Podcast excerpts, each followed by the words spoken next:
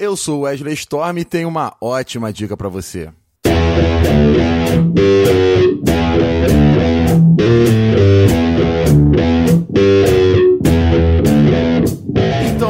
Meninas, a nossa indicação de hoje ela vai vir aqui da Podosfera mesmo, uma indicação de um podcast que eu sou muito fã, que é o Teatro Escuro do Pensador Louco. Eu imagino que se você está aqui na Podosfera você deva conhecer, mas se você não conhece, vai ficar aí essa indicação. E eu trouxe aqui para falar desse podcast ninguém mais, ninguém menos que a lenda viva, o Pensador Louco. Se apresente aí. Opa, valeu, boa noite. É, nem tanto lenda e às vezes nem tanto viva, mas estamos aí. Mas é isso, então a gente vai falar um pouquinho sobre esse podcast do Pensador Louco, que é dividido basicamente em duas partes, não é isso, Pensador? É, eu tenho o, Som no Caixão, que faz resenhas de álbuns e artistas livres e praticamente ou quase desconhecidos no Brasil, o que é estranho, porque às vezes são até artistas brasileiros mesmo, e o Desleituras, que faz narração de contos de autores igualmente desconhecidos ou em, em, desenvolvimento por aqui. É, mas falando um pouquinho aqui do, do som do caixão, que você traz bandas, como você mesmo falou, desconhecidas, de onde é que você tira toda essa música, todo esse conhecimento musical? É, pois é. O, a questão é que eu sempre fui o, o, o, tipo do cara inquieto quanto à música, assim. Eu sempre tive uma bronca muito grande de rádio, programa de clipe, MTV, então, quando existia, porque hoje em dia isso é uma piada, a MTV no Brasil. É, eu nunca gostei que, que me dissessem, assim, tipo, como se fosse tendência de moda. Não, você vai ouvir agora o estilo tal, a banda tal você vai ouvir e como se fosse uma coisa datada, como se fosse uma coisa que tem época para ouvir.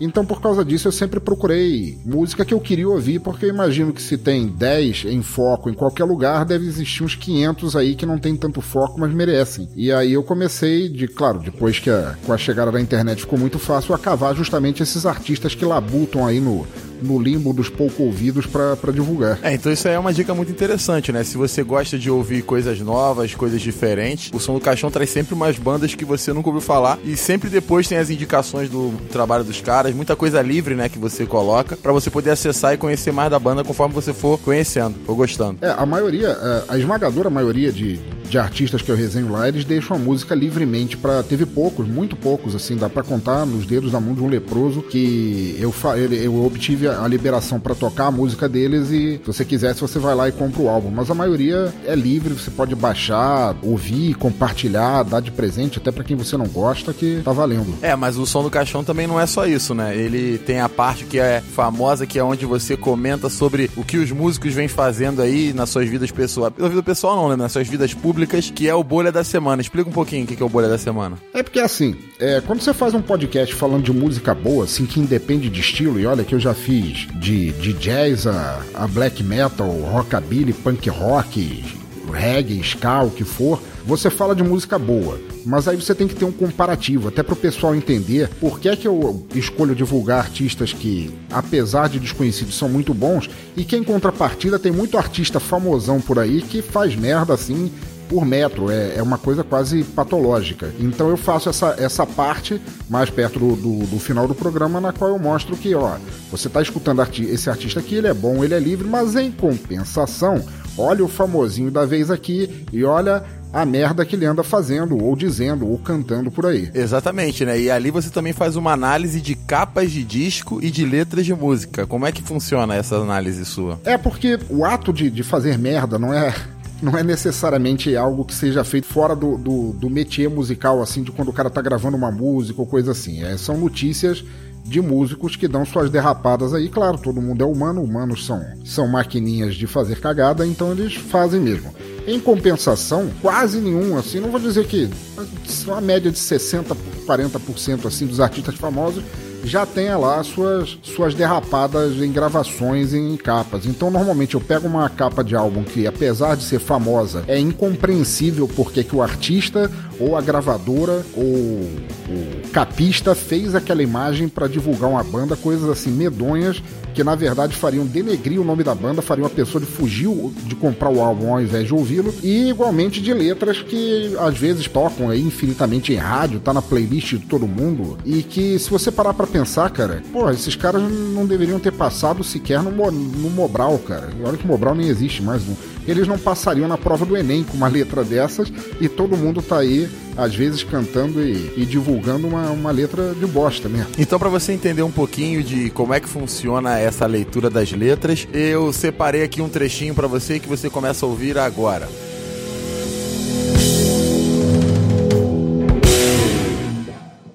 Seu bom, olha. olha. olha. Mas agora, depois dessa aberração gráfica de uma das maiores bandas de todos os tempos, vocês acharam que eu daria uma folga, né? Que vocês teriam tempo de respirar e esquecer essa capa forjada no fogo do Bob's. Mas não, cambada de frouxo. Aqui estamos no Bora da Semana e o horror não tem fim. é viado, hein? Por causa disso, estamos agora naquela sessão odiada que vocês tanto amam, quando depois de uma capa violenta, narramos uma letra tão ruim quanto para vocês entenderem exatamente por que falamos de artistas de talento que ninguém conhece. Captaram? Porque gente desconhecida tem muito menos chance de fazer merda em suas músicas do que os famosos que estão pouco se fudendo. E como inaugurado no episódio anterior, temos um convidado narrando e escolhendo uma letra de música que eu não consigo compreender como tenha feito sucesso. Mas vocês sabem como é a vida, né? Mas a vida. Ai, tomar no cu! E nossa letra escolhida de hoje é tão ruim, tão mal escrita, que pode perfeitamente ser o elo perdido entre quem fez aquela capa dos Beatles e quem compôs esta merda de música. Mas deixem de fugir como porcos de uma arma, se é que vocês entenderam a referência, porque eu estou chorando aqui pois a letra foi escolhida pelo grande Bruno Aldi do podcast Los Chicos, que apesar de ter escolhido essa música de merda, é um Miguelito muito gente boa e faz parte de um maravilhoso podcast e o criminoso em pessoa a narrará para vocês. Portanto, sem maiores delongas, fiquem agora com a profunda voz de Bruno Aldi e esse primor de composição chamado uh, Granada. Maestro, seja homem e som no caixão.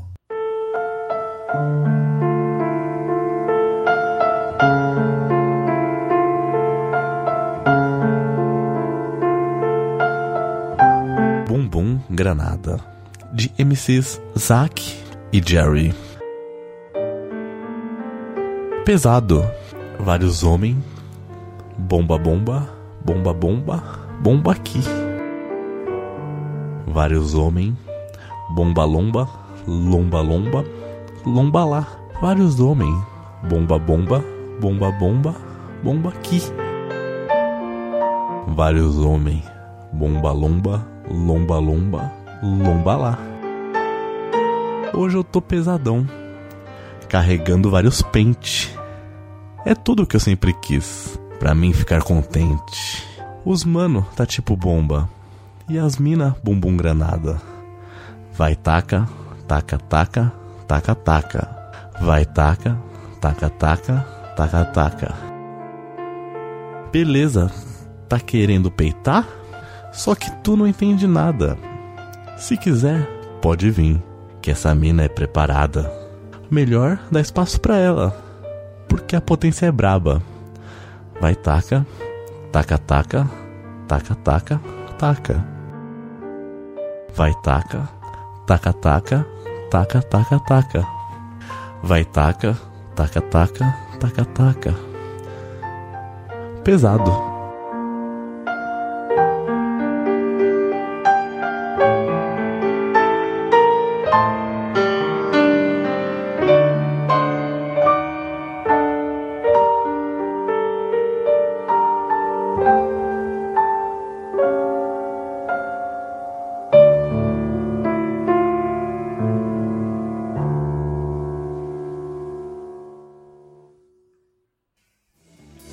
Oh, meu querido cramulhãozinho da garrafa de cana velha, o que foi isso?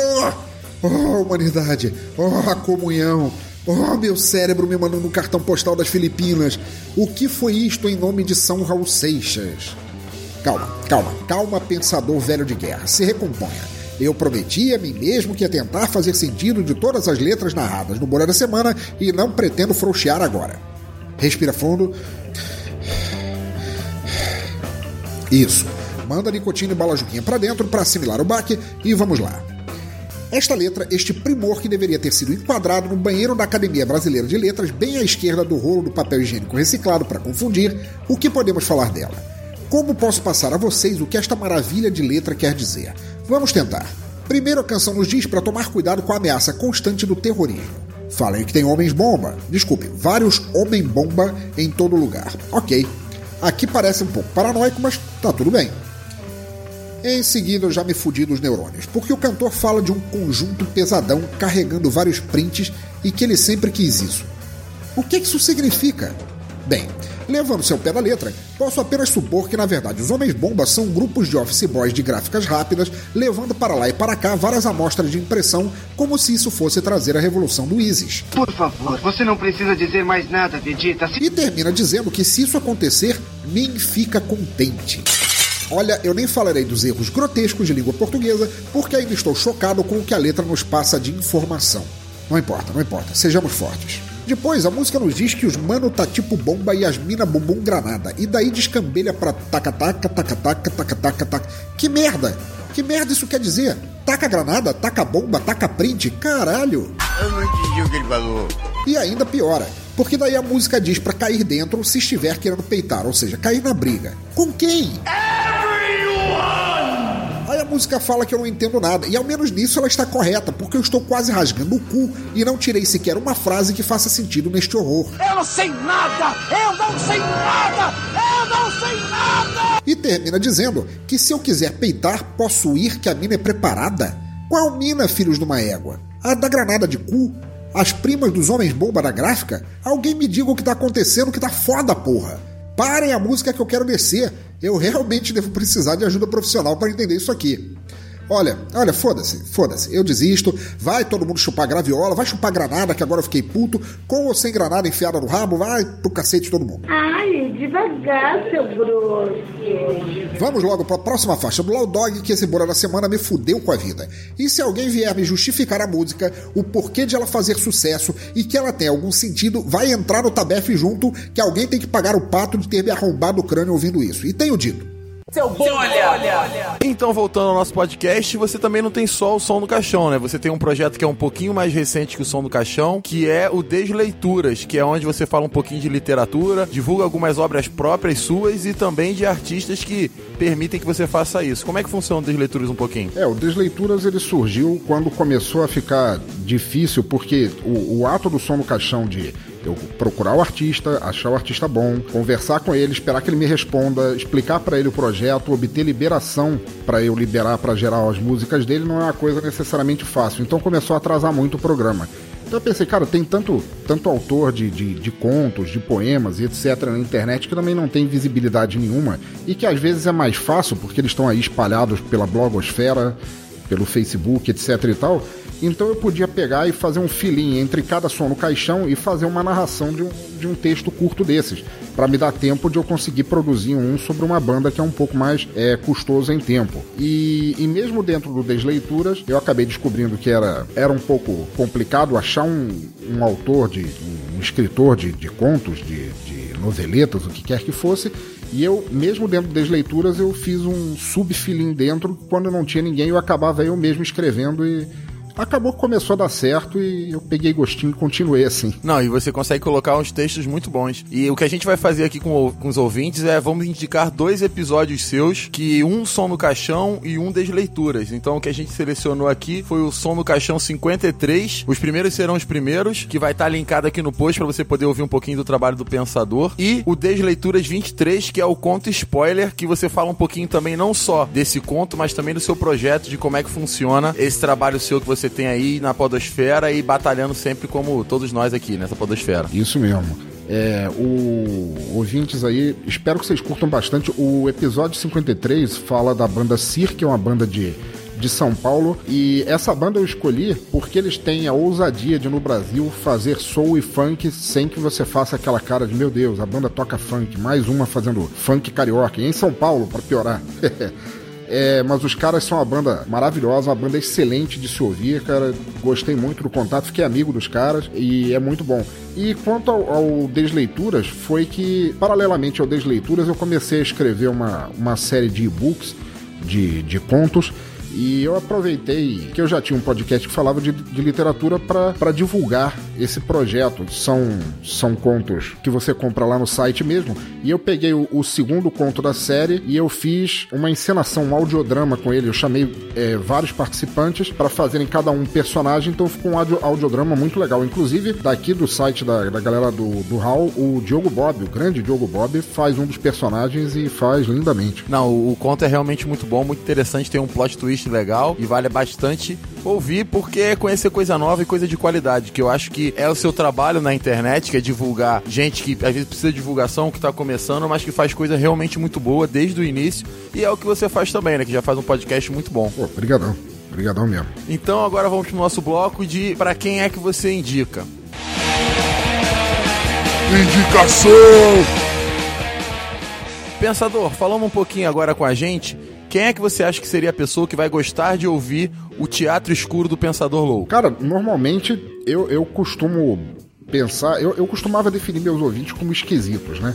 Porque é, eu falo justamente daquilo que não é tendência num, num, num universo, assim, numa podosfera em que grande parte dos podcasts, principalmente os mais famosinhos, falam também da, da tendência do, da semana e eu sou um defensor dos frascos e comprimidos, né? Eu falo daquilo que ninguém mais fala. Então, se você é dessas pessoas que, que gosta de, de encontrar ou de ser surpreendido, não pela qualidade do podcast em si, mas pelo conteúdo que eu divulgo e, e de gente tão talentosa que está por aí fazendo esse conteúdo para, na maioria das vezes, é, de graça, assim, livre para você ouvir e compartilhar.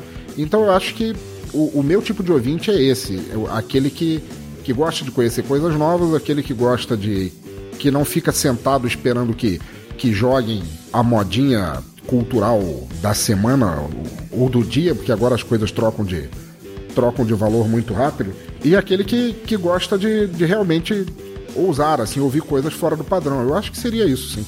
Então eu também gostaria de acrescentar, se você é uma pessoa que gosta de podcast, eu acho que vale a pena você ouvir o Teatro Escuro pela qualidade da edição, pela qualidade da trilha e também pelas vinhetas que você insere e o próprio diálogo a narração dos podcasts é muito boa e eu acho interessante você perceber os dois pensadores loucos que existem, que é o do Desleituras, que tem uma forma de agir, e o do Som do Caixão, que tem uma forma diferente. Você sente isso, que você muda um pouco quando tá gravando um, quando tá gravando o outro? Ah, sim, é, é quase como se eu fosse como se eu fosse esquizofrênico, né? São, são dois jeitos diferentes de fazer podcast, porque o, o Som no Caixão é mais zoeiro, né?